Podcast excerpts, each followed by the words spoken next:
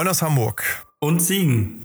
Und herzlich willkommen zu unserem Podcast für die Bauindustrie. Zukunft bauen. Dem Zukunftspodcast für alle, die sich für die Zukunft von Bauen und Leben interessieren. Wir sind Martin und Christian. Und wir werfen in diesem Podcast einen Blick auf die Zukunftsentwicklungen von Branche, Technologie und Lebenswelt. Es wird dabei um die Veränderung der Baubranche gehen und darum, was dies für uns und für die Unternehmen der Branche bedeutet. Heute sprechen Martin und ich über die Herausforderungen für die Hochschulen und die Frage, wie die richtigen Qualifikationen für die Anforderungen der Zukunft vermittelt werden können. Wie kann es gelingen, Berufseinsteiger besser auf die Anforderungen der Praxis vorzubereiten? Und was bedeutet das für die Frage, wie man lernt, die Zukunft zu bauen? Hallo Martin, wie geht's dir? Hallo Christian, mir geht's gut. Ich freue mich auf ein neues spannendes Gespräch.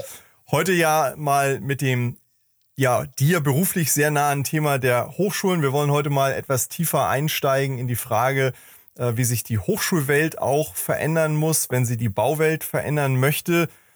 Fangen wir doch einfach mal da an. Wo stehen wir aktuell in den Hochschulen? Wie ist die Situation momentan? Wie nimmst du das im Moment wahr? Ja, also wenn man, sag ich mal, aus der Industrie oder vielleicht muss man es so sagen, aus der Hochschule in die Industrie und dann irgendwann wieder zurück in die Hochschule kommt, dann stellt man so ein bisschen diverses Bild fest. Zum einen ist sehr, sehr viel noch so ähnlich wie in der eigenen Studierenden- oder Promotionszeit. Manche Dinge haben sich aber auch verändert. Was man zum Beispiel sieht, wir haben einen sehr, sehr großen, ich sag mal, Blumenstrauß an Möglichkeiten, zum Beispiel verschiedener Masterstudiengänge mit ganz unterschiedlichen Schwerpunkten und Ausrichtungen von Nachhaltigkeit über digital bis Projektmanagement über Baustoffe.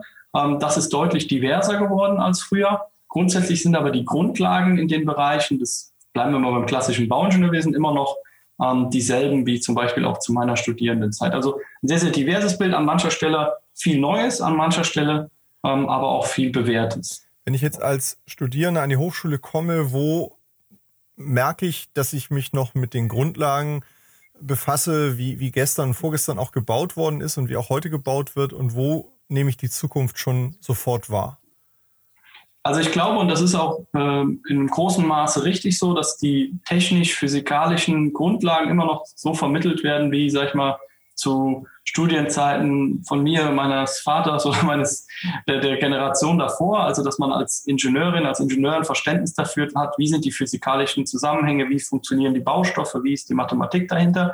Ich glaube, daran kann und sollte sich auch nicht alles ändern. Also das ist und bleibt auch noch so, gerade in den unteren Semestern, wo man aber dann schon das ein oder andere merkt, je nachdem, wie stark auch die Kolleginnen und Kollegen in der Lehre damit selber beschäftigt sind, sind der Einfluss zum Beispiel digitaler Methoden, Softwaresysteme und so weiter und so fort.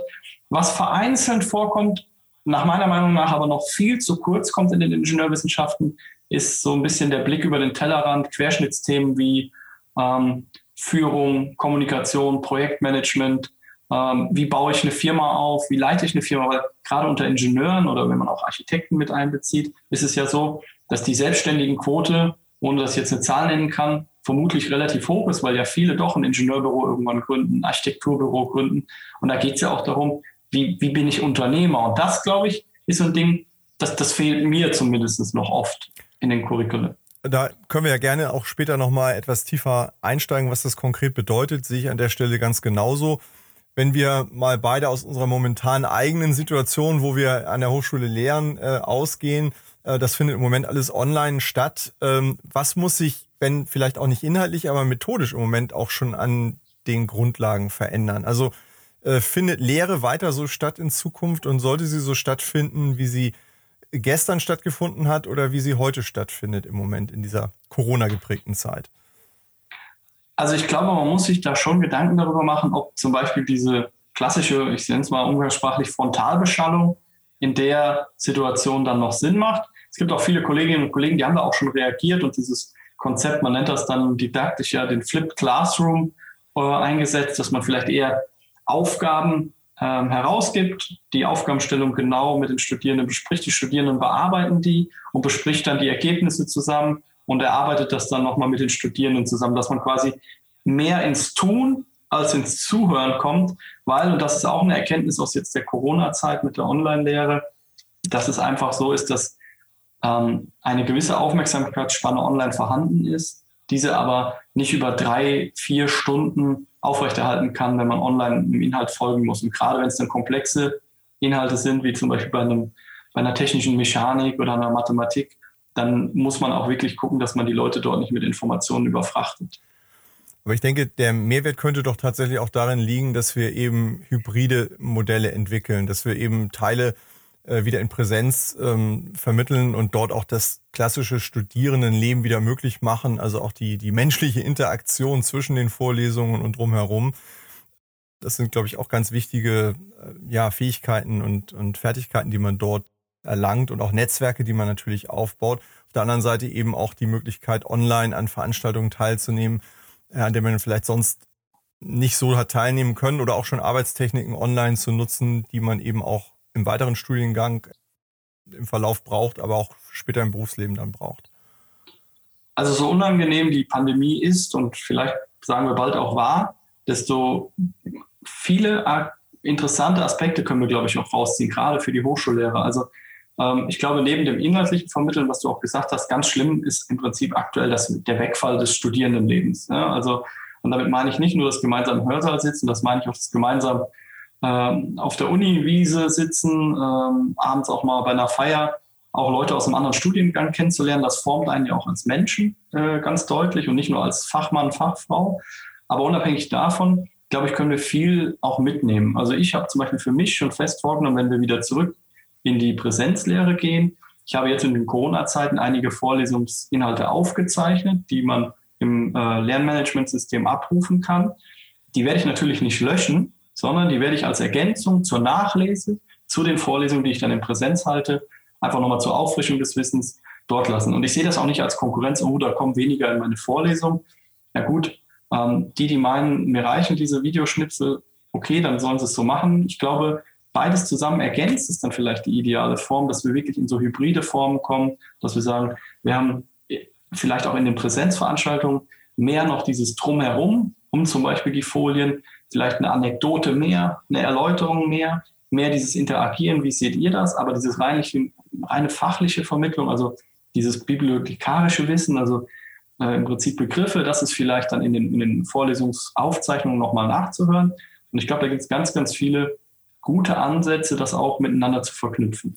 Sehe ich an der Stelle genauso. Also ich glaube, wenn man es mal allgemein ähm, formuliert, die Hochschule darf nicht eigentlich Google sein nach dem Motto, ich, ich schlage vorhandenes Wissen nach, sondern die Hochschule muss im Grunde genommen dann das Arbeiten mit dem Wissen in den Vordergrund stellen. Vielleicht nicht ganz so dogmatisch, aber doch, dass im Grunde der Mehrwert dadurch entsteht, dass ich das Wissen anwende und mich darüber austausche und am Ende eben auch, auch Netzwerke bilde, Projekte bearbeite etwas stärker eben in, in diese Anwendung und Lösungsorientierung dabei gehe. Im Übrigen, was mir auch aufgefallen ist, auch die Interaktion zwischen den Kollegen fehlt ja ein bisschen im Moment. Ja, also zwischen den Studierenden der einen Seite, aber auch der Austausch untereinander, auch zwischen den einzelnen Fachdisziplinen ist natürlich momentan stark eingeschränkt. Auch da werden wir froh sein, wenn wir wieder in mehr Präsenz gehen ich denke, die Erkenntnis, dass das alles so ist, die wird uns sehr helfen, die Schwerpunkte etwas intelligenter zu setzen in der Zukunft. Du hast das eben schon skizziert und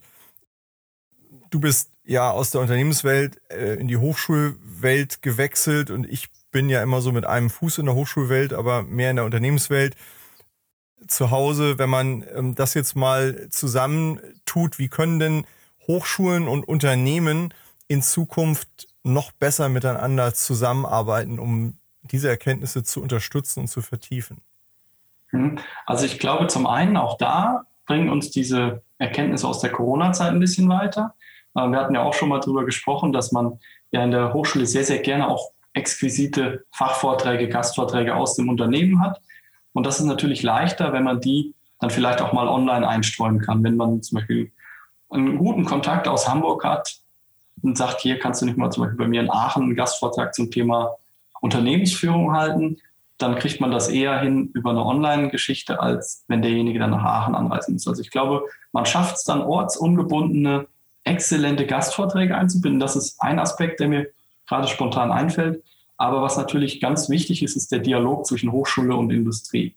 Und dabei meine ich besonders, ob man das jetzt institutionalisiert, wie zum Beispiel durch Beiräte oder Kooperationen. Das sei mal dahingestellt, das muss dann jede Hochschule und auch jedes Unternehmen für sich entscheiden, was der richtige Weg ist. Aber ich glaube, die Unternehmen sollen, müssen und dürfen auch einfordern und einbringen, was halten wir für wichtig, was die Studierenden, also unsere zukünftigen Arbeitnehmerinnen und Arbeitnehmer lernen sollten.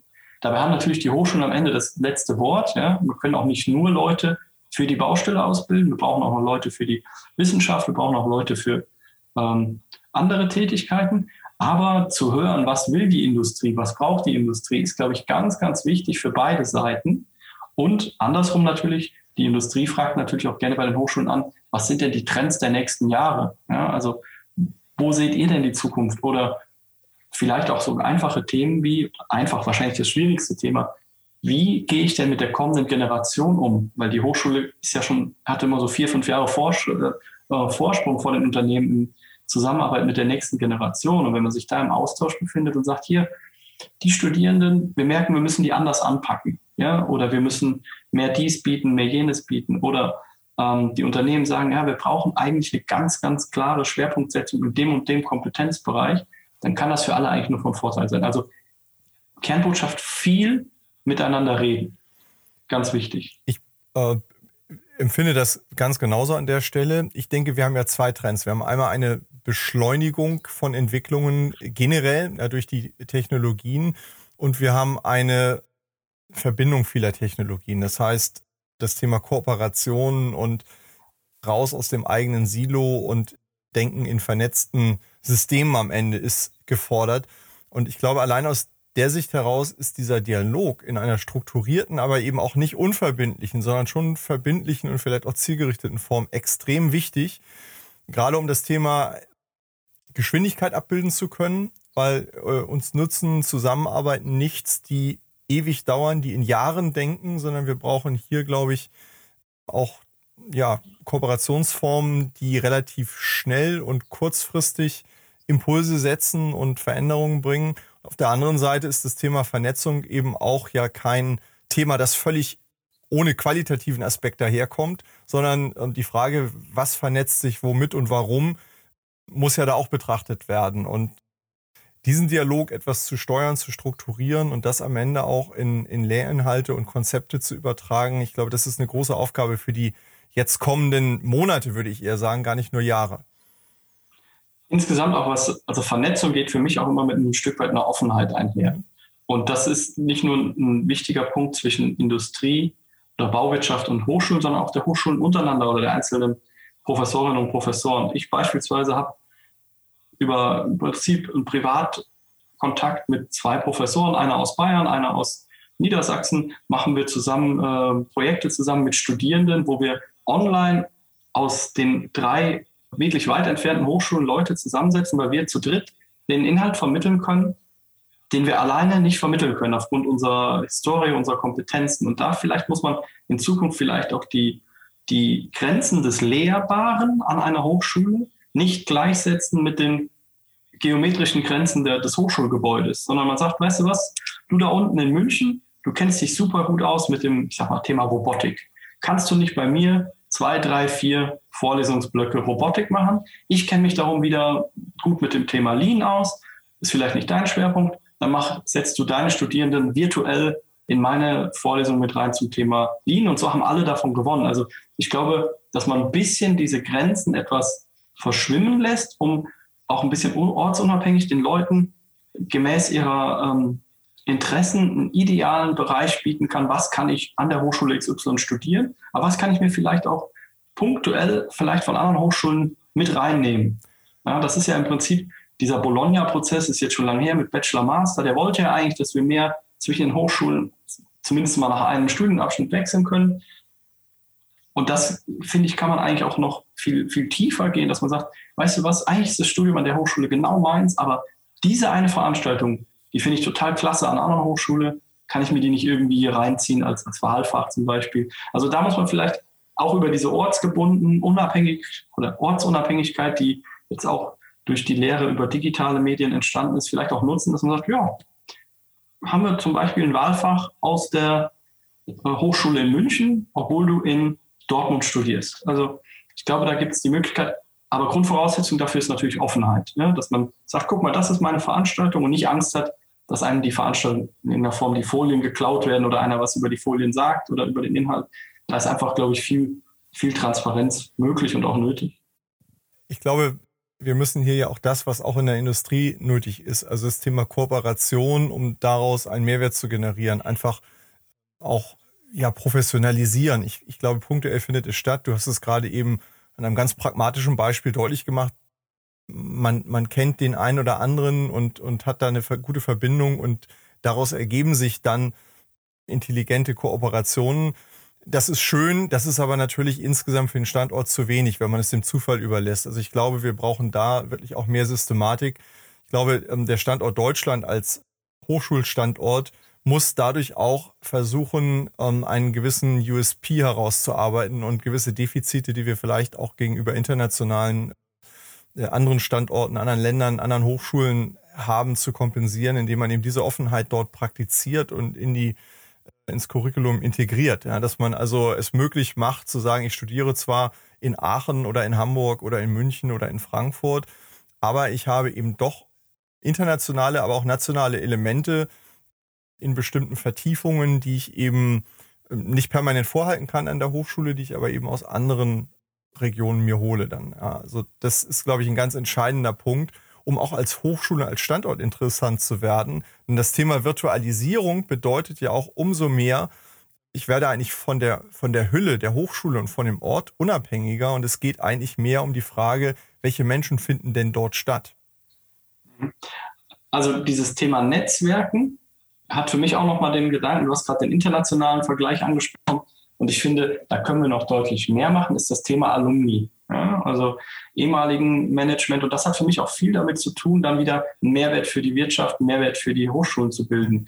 Also und da sind alle Akteure gefragt, die, die Studierenden und dann Abgänger, so ein bisschen mehr diese persönliche Verbundenheit mit der Hochschule auch zu behalten und nicht zu sagen, ja, jetzt habe ich meinen Abschluss, jetzt ist die Hochschule mir im Endeffekt egal, die Unternehmen, die sich in solchen Alumni-Netzwerken auch ähm, engagieren sollten und die Hochschulen, die das, das attraktiv gestalten müssen, die das interessant machen müssen. Und dann hat man natürlich dieses äh, System, jemand, der an einer Hochschule war, dann Alumni wird und das auch noch in irgendeiner Form von seinem Arbeitgeber unterstützt wird, dass er vielleicht da aktiv ist, dass er vielleicht auch ein bisschen finanzielle Mittel reinfließen für interessante Recruiting-Veranstaltungen, dann hat man automatisch ein Netzwerk gebildet, das allen Beteiligten nutzt, den Alumni selber, den Unternehmen, aber auch den Hochschulen. Und da muss man sagen, vielleicht machen sie es ein bisschen kitschig, die zum Beispiel die Amerikaner mit den Alumni-Netzwerken, aber ich finde es schon irgendwie interessant, in, in, amerikanischen Sitcoms zu sehen, dass grundsätzlich die äh, Leute mit den Pullovern ihrer ehemaligen Hochschule da sitzen und auch ganz stolz drauf sind. Das ist vielleicht dann jetzt nicht unbedingt unser, unser, unsere, ja, wie soll man sagen, unserem, unserem deutschen Denken äh, entsprechend äh, naheliegend, aber so ein bisschen mehr die Verbindung halten zu der eigenen Hochschule bringt ganz, ganz viel und nicht nur den Pullover, sondern auch, wenn ich dann mal noch mal eine Frage habe oder einen Kontakt brauche über dieses Netzwerk, glaube ich, ist da viel möglich. Zumal ja das Thema eben Kooperation, wir haben das eben angesprochen, in Zukunft noch stark an Bedeutung gewinnen wird. Also und wer, wer soll denn mit wem kooperieren? Also Unternehmen, die äh, mit Alumni bestückt sind, werden leichter mit ihrer ehemaligen Hochschule dann äh, kooperieren, weil sie vielleicht auch besser wissen, wie die funktioniert und äh, wie man dort zusammenarbeiten kann. Also ich glaube, das ähm, sollte intensiviert werden. Lass uns doch nochmal konkret werden. Also ich, ich ähm, möchte, möchte nochmal die Kurve auch kriegen ähm, in das Thema der Kompetenzen hinein. Ähm, du weißt ja, ich, ich bin äh, aus der kaufmännischen Sicht mit, mit, mit Themen wie Führung, Kommunikation, Entrepreneurship auch an der Hochschule tätig und Projektmanagement, also eher so mit, mit Kompetenzen in den Soft Skills oder Metakompetenzen. Kenne dort eben verschiedene Studiengänge von den, von den Kaufleuten, den BWLern über die Ingenieure hinweg, also ähm, bis hin zu, zu Medien, äh, in den Medienbereich hinein. Und mir fällt eben auf, dass in den allermeisten Studiengängen eben gerade diese Kompetenzen sehr wenig vermittelt werden, wenngleich sie eben doch für das Berufsleben am Ende entscheidend sind. Wir, wir reden hier von Kooperation, wir reden hier von äh, Teamarbeit, wir reden hier von Projekten, in denen gearbeitet wird. Alles Arbeitsformen von heute. Wir reden hier von virtuellen Arbeitsteams, die, die international sogar zusammenarbeiten.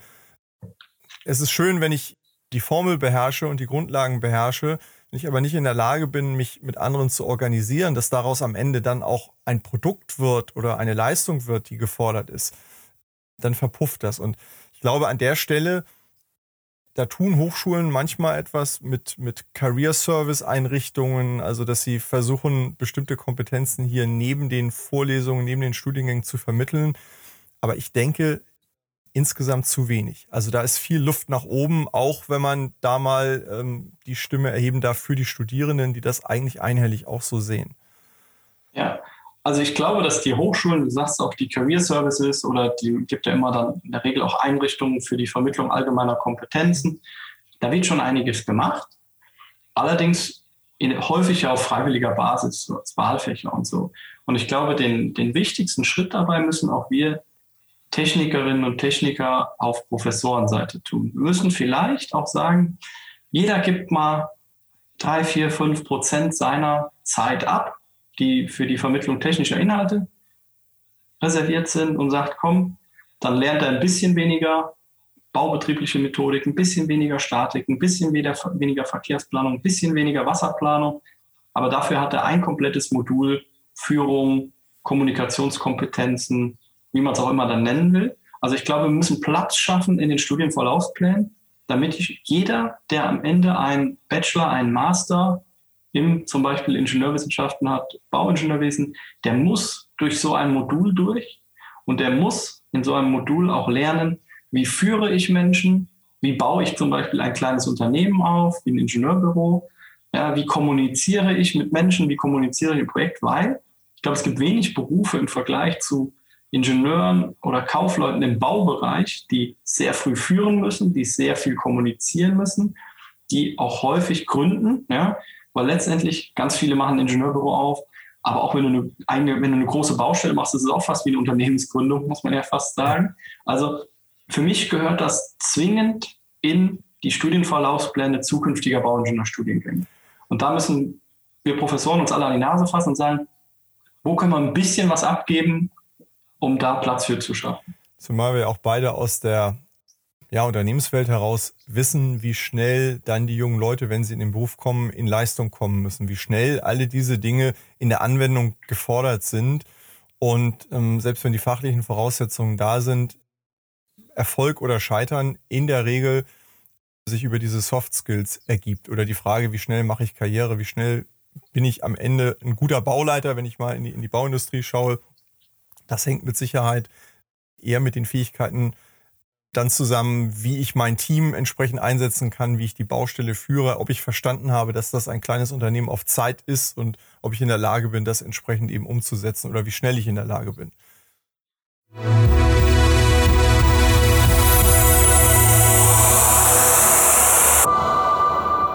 An dieser Stelle ein kurzer Hinweis in eigener Sache für diejenigen unter unseren Zuhörern, die sich gerade in ihrem eigenen Unternehmen mit relevanten Zukunftsfragen befassen und die deren Ausgestaltung und die Umsetzung von Lösungen beschleunigt und ergebnisorientiert für den Erfolg vorantreiben wollen. Sprechen Sie gern Martin Ferger für Themen zu Lean, BIM, Digitalisierung und Prozessoptimierung über www.ferger-consulting.de und mich, Christian Haag, zu strategischer Transformation, Strategie, Führung und Sparring für Top-Entscheider über www.christianhaag.de an. Im Rahmen dieses Podcasts, aber auch darüber hinaus, tragen wir gern als Speaker in Präsenz oder online zur Inspiration Ihres Publikums im Rahmen Ihrer Veranstaltungen bei.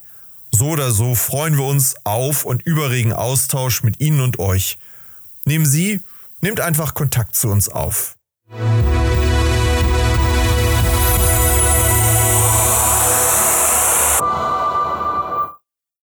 Ich habe ich hab durchaus Absolventen im, im Bachelorbereich jetzt auch schon gehabt, die eine sehr, sehr gute Arbeit geschrieben haben, ähm, die dann aber im Kolloquium sehr zurückhaltend war. Also inhaltlich war das Kolloquium auch sehr gut. Den habe ich dann nachher bei der Be Be Beurteilung gesagt, eine sehr gute Arbeit, inhaltlich sehr gut, aber seien Sie in Zukunft ein bisschen selbstbewusster, arbeiten Sie an der Art, wie Sie auftreten und kommunizieren, sonst werden Sie nachher in der Industrie rechts und links von Leuten überholt, die eigentlich schlechter sind als Sie. Ja, die umgangssprachlich genannten Rampensäue. Ja? Und das finde ich, das sollten wir allen mitgeben, dass wir sagen, wie kannst du dich und deinen erarbeiteten Inhalt gut verkaufen, damit sich auch nicht einige unter Wert verkaufen, weil das ist schade bei der hohen Qualität der Leute, die wir teilweise haben. Ganz genau. Also ich denke, am Ende hängt auch daran, dass der Erfolg, den man verdient, äh, der definiert sich eben nicht nur darüber, dass man was kann, sondern dass man auch in der Lage ist, das, was man kann, entsprechend zu zeigen und einzusetzen. Ja, also das, das gehört beides zusammen und ähm, es ist einfach in der heutigen Zeit wichtig, dass beide Kompetenzen zumindest auf Augenhöhe vermittelt werden. Genau. Und wenn ich nochmal weitergehe auf die Frage der Kompetenzen, also ich habe jetzt gesagt, diese Soft Skills, Führung, Kommunikation, Projektmanagement, natürlich, und das, das müssen wir nennen im Rahmen unseres Podcasts, die Nutzung moderner Technologien, ja, Digitalisierung, das Stichwort, das muss zwingend in alle Studienverlaufspläne rein. Ja. Die Frage ist, wann ist es soweit, dass es sogar vielleicht schon im Grundstudium oder im Kernstudium, also so in den ersten vier Semestern, äh, rein muss. Ähm, ich glaube, das wird kommen, ja? dass wir nicht nur in den Vertiefer- und Wahlbereichen mit den Computern arbeiten, mit den Softwaresystemen arbeiten, sondern wahrscheinlich auch schon früher, weil sich da auch einfach die Arbeitswelt ändert aktuell. Also ein Student muss eigentlich in den ersten Semestern lernen, wie arbeite ich mit Teams, wie arbeite ich mit Projektmanagement-Software zusammen, weil eigentlich das ganze Studium später ein kollaboratives Arbeiten ist. Martin, ich meine, wir müssen jetzt ja, wenn wir mal in die Zukunft schauen, das sind ja Fähigkeiten, die in, heute schon und in Zukunft zunehmend auch in der Schule vermittelt werden.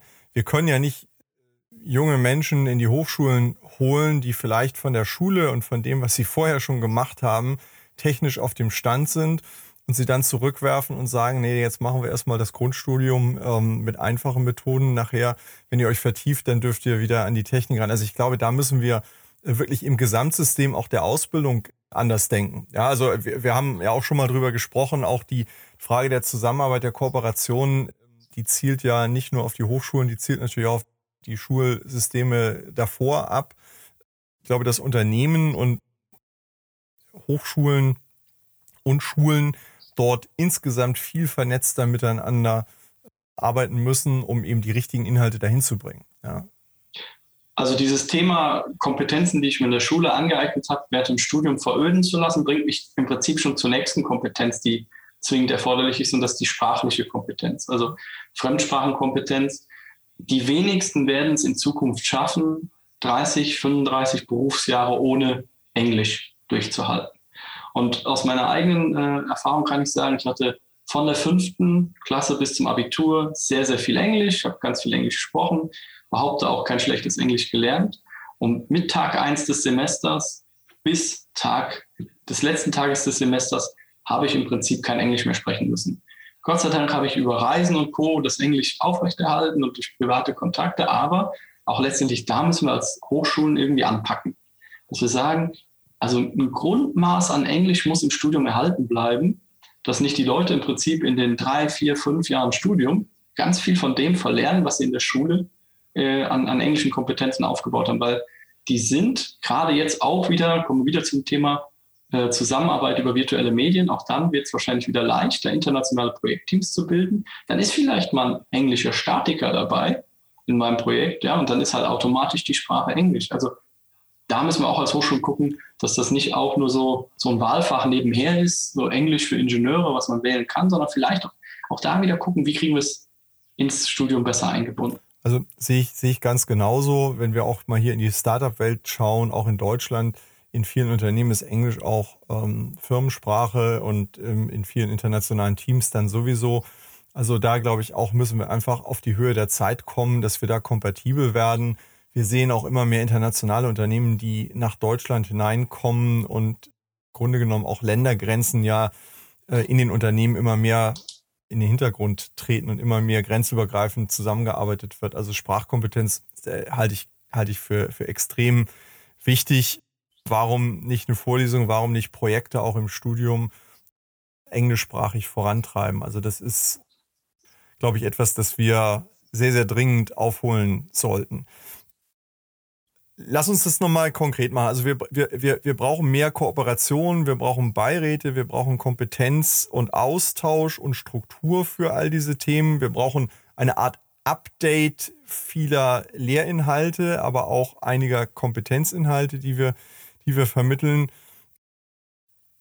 Wie? Mit dem Hinweis, einiges und vieles muss auch bleiben. Also das ist, dass es keinen falschen Zungenschlag bekommt, sondern die, die grundständige Ingenieurausbildung ist in Deutschland sehr gut. Man kann sie an der einen oder anderen Stelle jetzt adaptieren und ein bisschen modernisieren. Also ich glaube auch, unser, unser Titel ist ja immer Zukunft bauen. Und ähm, wie bauen wir die Zukunft? Das heißt für mich immer auch auf dem, was vorhanden ist, aufbauen und mit dem weiterbauen.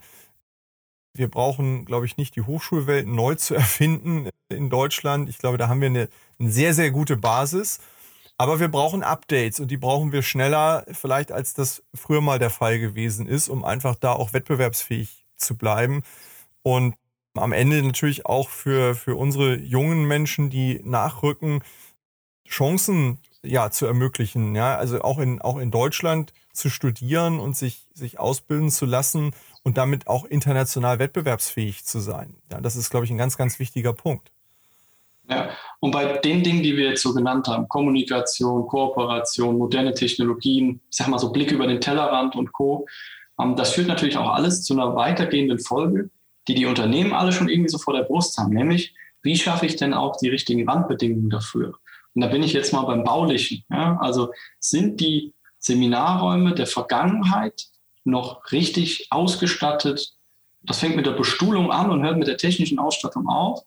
Ähm, für die Arbeitsmethodiken, Flip Classroom, gemeinsames Erarbeiten von morgen. Also muss da nicht da vielleicht eher ein, ein Magic Whiteboard sein, ja, ein, ein, digitaler Flip, müssen da nicht eher Gruppenbereiche sein, ähm, anstatt dieses klassische wie ein Klassenraum. Ja. Muss in einem großen Vorlesungssaal nicht jeder, das hört sich lapidar an, nicht jeder Sitzplatz mit einem mit einer Steckdose versehen sein, dass die Leute ihren Laptop benutzen können, weil, machen wir uns nichts vor, PC-Pools für 150 Leute, die wird es in den nächsten zehn Jahren nicht geben. Wenn wir aber wollen, dass in den frühen Studienphasen der Computereingang in die Inhalte findet, dann müssen wir halt gucken, dass überall eine Steckdose ist, dass die Leute das ihre, ihre Endgeräte aufladen können oder welche Ideen auch sonst, kapazitive Tische oder was weiß ich, irgendwas. Auf jeden Fall müssen wir es schaffen, das Lernumfeld so zu ändern, dass es zu den neuen Methoden passt. Genau wie sich Unternehmen jetzt Gedanken machen, passt mein klassisches Einzelbüro noch zur Art des Arbeitens im Projektmanagement, passt die Ausstattung noch dazu, wie wir in Zukunft arbeiten und so weiter und so fort. Ja? Also äh, brauchen wir vielleicht eher einen Besprechungstisch, an dem man steht, weil man da mehr miteinander agiert und arbeitet. Das sind so Kleinigkeiten, wo wir auch in den Hochschulen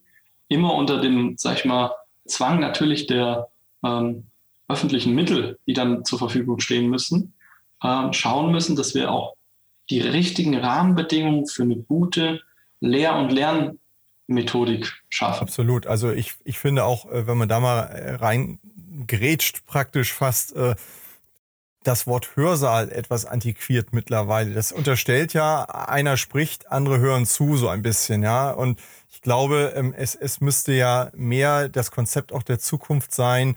Wir sind gemeinsam im Dialog über die Fähigkeiten, entwickeln uns in unseren Fähigkeiten und Qualifikationen weiter miteinander. Ja, also nicht, nicht du als Professor entwickelst die Studierenden weiter oder die Studierenden entwickeln, entwickeln dich weiter, sondern ihr gemeinsam und äh, wir als Lehrende gemeinsam mit den Studierenden schaffen das Wissen für, für morgen. Und ich glaube, das verbietet mehr oder weniger in den allermeisten Fällen diese Frontalaufstellung, einer erklärt uns die Welt und die anderen hören zu, sondern ich glaube, auch räumlich sollte der Dialog und das Miteinander mehr abgebildet sein. Also ich glaube schon, es wird immer Elemente geben, wo, wo ich natürlich auch mal Dinge erkläre, äh, einseitig. Aber ich glaube, der Schwerpunkt wird sich verschieben. Ja, so wird es in den Unternehmen auch sein. Natürlich brauche ich Zonen, wo ich alleine arbeiten kann, wo ich vielleicht auch meinen Rückzugsraum habe, aber die Kollaboration, die wird in den Vordergrund treten. Und äh, das räumlich abzubilden, erfordert in allererster Linie, glaube ich, erstmal das Wollen. Das ist oft gar nicht so das Mittel nur der, der, der äh, Ressourcen. Wir sehen das, ich will nur mal ein ganz praktisches Beispiel nennen. In, in, vor ein paar Jahren habe ich in einer Vorlesung einen Hörsaal, der, der freistehende Tische hatte, einfach umgestellt. Und wir haben uns sozusagen in, in Arbeitsinseln dort zusammengestellt, was dazu geführt hat, dass vom Hausmeister bis zum Dekan der Fakultät man mich angewiesen hat, doch bitte in Zukunft nicht mehr die Tische umzustellen, weil das einfach im Konzept der Hochschule zu viel Sonderaufwand verursachen äh, würde. Das zeigt eigentlich, wie die Denke dort noch war. Ja, also ähm, ich glaube, diese Dinge, wenn man sagt, äh, wir können den Raum vielleicht nicht umbauen, wir haben keine Mittel, aber wir gestalten ihn mal mit dem, was da ist, so um, dass es schon mal ein Schritt in die richtige Richtung ist, dann, dann wäre der erste Schritt, ähm, das nicht zu verbieten, sondern das zu unterstützen und zu ermöglichen. Und ich glaube, in diese Richtung gedacht, kann sich auch evolutionär dann entwickeln, was vielleicht von den Beteiligten dort gebraucht wird. Ja, dass man einfach vielleicht auch von den Studierenden und Lehrenden gemeinsam mal kleine Konzepte machen lässt. Wie kann man den einen oder anderen Raum, der sich dafür eignet, schon mal mehr in diese Richtung gestalten, dass er eben das abbildet, was, was heute und morgen mehr gebraucht wird? Um ja, ich glaube, dass dieses Thema, es ist eine Frage des Wollens, die stimmt. Also da kann man, kann ich aus eigener Erfahrung sprechen, die viel geschundenen Lehrerinnen und Lehrer vielleicht auch mal als Beispiel heranziehen. Also meine Frau ist ja selber Lehrerin, die hatte in ihrem Klassenraum, hatte die eine mit Decken und, und Kissen selber besorgt, ausgelegte Leseecke, damit die Studierenden, äh, die Studierenden, sag ich schon, die Schüler dort lesen konnten, die vielleicht nicht so ruhig am Platz sitzen konnten zum Lesen. Die anderen hatten äh, eine Ecke, wo, wo eher so im Stehen gearbeitet werden konnte und äh, einfach mit einfachen Mitteln kreiert. Ja? Und ich glaube, klar, in der Hochschule muss man dann gucken, da sind dann, hat man keinen eigenen Klassenraum, aber vielleicht macht man kleine Seminare, auch vielleicht im eigenen Büro. Man kann da ja ganz viel denken, ja? oder aber man sagt, weißt du was, heute schönes Wetter, wir gehen einfach mal raus auf den Parkplatz und wir machen mal die äh, Verfahrenstechnik äh, am Parkplatz und wir gucken uns mal an, ja so, das ist so und so. Ich glaube einfach, Kreativität ist gefragt und bis man dahin kommt, dass es dann auch institutionell umgesetzt ist, ja, dass man da entsprechende Wege hat. Genau. Ein Thema treibt mich immer um. Der Bau braucht Menschen, der braucht natürlich Ingenieure, das wissen wir, ganz klar. Aber der braucht inzwischen natürlich auch IT-Fachleute, der braucht inzwischen Social Media Manager, der braucht inzwischen Werbefachleute. Also der braucht im Grunde viele Disziplinen, der braucht Kaufleute, wie kriegen wir das vielleicht schon viel früher hin, auch an den Hochschulen, die Bauindustrie für andere Studiengänge sichtbar und damit dann überhaupt auch erst attraktiv zu machen? Wie ist da deine Wahrnehmung also, heute? Na, also letztendlich ist es ja so, wie du sagst, ein, ein, Bauunternehmen braucht eigentlich fast die gleichen Leute wie ein Daimler, ein äh, Siemens oder ein Bosch oder eine Deutsche Bank. Ja? Und was machen die Unternehmen? Die sind in fast allen Fachbereichen, Fachdisziplinen präsent als guter Arbeitgeber. Und die Baufirmen, bis auf wenige Ausnahmen, engagieren sich hauptsächlich in den, in den Baufakultäten, also Architektur und Bauingenieurwesen. Aber eigentlich muss man sich als Bauingenieur oder als, als Baufirma auch präsentieren bei den anderen Disziplinen, die ich brauche. Ja? Also ich gehe auf einen Recruiting-Tag, auf einen, auf einen ähm, Jobtag von den Wirtschaftswissenschaften, von den Juristen, von den ähm, IT-Lern und da wieder, und da bin ich ja vollkommen brennender Überzeugung, haben wir was zu bieten. Wir haben keine trockene Materie, mit der wir arbeiten. Wir können zeigen, wir können dem Juristen zeigen, wenn du bei uns arbeitest, bist du am Bau eines Bauwerks beteiligt, dass du am Ende deinen Kindern zeigen kannst, sagen, guck mal, da habe ich dran mitgearbeitet, weil ich den Vertrag aufgesetzt habe. Ich kann dem Social Media Beauftragten sagen, guck mal, bei uns postest du nicht die aktuellen, aktuellen Aktienkurse, sondern du postest Bilder von der neuen Brücke über den Rhein, die Mosel oder sonst irgendwas. Also wir haben ja eine attraktive Branche, wie ich finde, weil wir viel zeigen können. Wir haben eine attraktive Branche, weil wir, finde ich, sehr, sehr kollegial untereinander eigentlich sind. Also viele so ehrliche Typen in der Industrie haben. Und ich glaube, das ist auch was, wo andere Fachbereiche damit zu catchen sind. Also wir hatten ja schon mal in einer Folge darüber gesprochen, dass Startups aus dem IT-Bereich so ganz toll erzählen, dass sie abends zusammen Pizza essen und so weiter und das als, als äh, Argument verkaufen, warum man da arbeiten soll. Das ist in der Bauindustrie ganz normal, ne? dass abends mal noch ein Bier getrunken wird oder eine Cola oder ein Wasser, dass zusammen gegrillt wird und diese Bauromantik in Anführungszeichen, die für uns als Bauleute fast selbstverständlich ist, vielleicht können wir damit andere Fachgebiete catchen. Wir müssen nur ran an die Leute und denen die Bauwirtschaft darstellen als, hier kannst du übrigens auch arbeiten und nicht, dass es immer nur ein Zufall ist, dass man in die Bauwelt irgendwie hineinpurzelt. Ich glaube, einen der Schlüssel haben wir heute schon angesprochen. Also da, ich glaube, dass das Virtuelle uns hier auch helfen kann. Ich habe selbst äh, im letzten Jahr in einer Vorlesung in einem Seminar für ähm, Fahrzeugbauer und Flugzeugbauer mit jemandem aus der Bauindustrie so einen Impulsvortrag gemacht und in einem Projekt ein kleines Element gemacht, so dass der sich dort mal ja aus, aus der Bauwelt präsentieren konnte und auch, auch äh, was Interessantes dort eingebracht hat. Und so entstehen damit mal Kontakte und auch Interesse. Ne? Also ich glaube, dass, dass oft einfach das Wissen über die eigenen Fachgrenzen hinaus fehlt. Also auch bei den Studierenden eben sich für andere Branchen dazu interessieren und, und dass der, der Fahrzeugbauer, sage ich jetzt mal als Beispiel, möglicherweise den Bau gar nicht im Blick hat, aber vielleicht mit seinen Fähigkeiten, seinen Kenntnissen dort in Zukunft doch auch ein interessanter Partner sein kann, wo auch immer und wie auch immer. Ja. Und das geht nur, wenn man, wenn man sich kennenlernt. Und das könnte man sehr niedrigschwellig tatsächlich auch erstmal über Online-Schritte machen, ja, wo, wo ich als Bauunternehmen auch an verschiedenen Hochschulen, an verschiedenen Fakultäten mit relativ wenig Reise- und Zeitaufwand stattfinden könnte, indem ich einfach mal zu bestimmten Themen ähm, vielleicht auch Online-Impulse gebe. Ja, also das ist ja etwas, was wir, was wir mitnehmen, was heute nicht mehr anstößig ist und wo, wo man heute sagt, da muss einer anreisen, das muss alles so sein, sondern wo wir heute einfach jemanden mal für eine Stunde dazuschalten in die Vorlesung und so eigentlich für alle einen Mehrwert generieren. Ja, und ich glaube, eine Erkenntnis aus unseren bisherigen Folgen ist ja, dass Leute aus zum Beispiel aus dem IT-Bereich einen großen Hebel haben in der Bauwirtschaft im Vergleich zu anderen Industrien. Also hier gibt es was zu tun. Ja. Ich erinnere mal an äh, Jan-Hendrik Goldbeck, der gesagt hat, wenn du viel bewegen willst, dann komm in die Bauindustrie. Und genau den Spruch müssen wir auch den IT-Lern, den Juristen, den BWLern sagen. Die können im Bau noch tolle Vertragsmodelle entwickeln, die können Apps bauen, die können Systeme entwickeln, KI einsetzen. All das, was im Bau dann noch wirklich große Schritte nach vorne bringt, vielleicht in anderen Industrien eher noch so kleine Stellschräubchen nur noch sind. Und das ist, glaube ich, eine Riesenmotivation, dass ich vielleicht auch als Fachfremder in der Industrie, in der Branche ganz viel bewegen kann.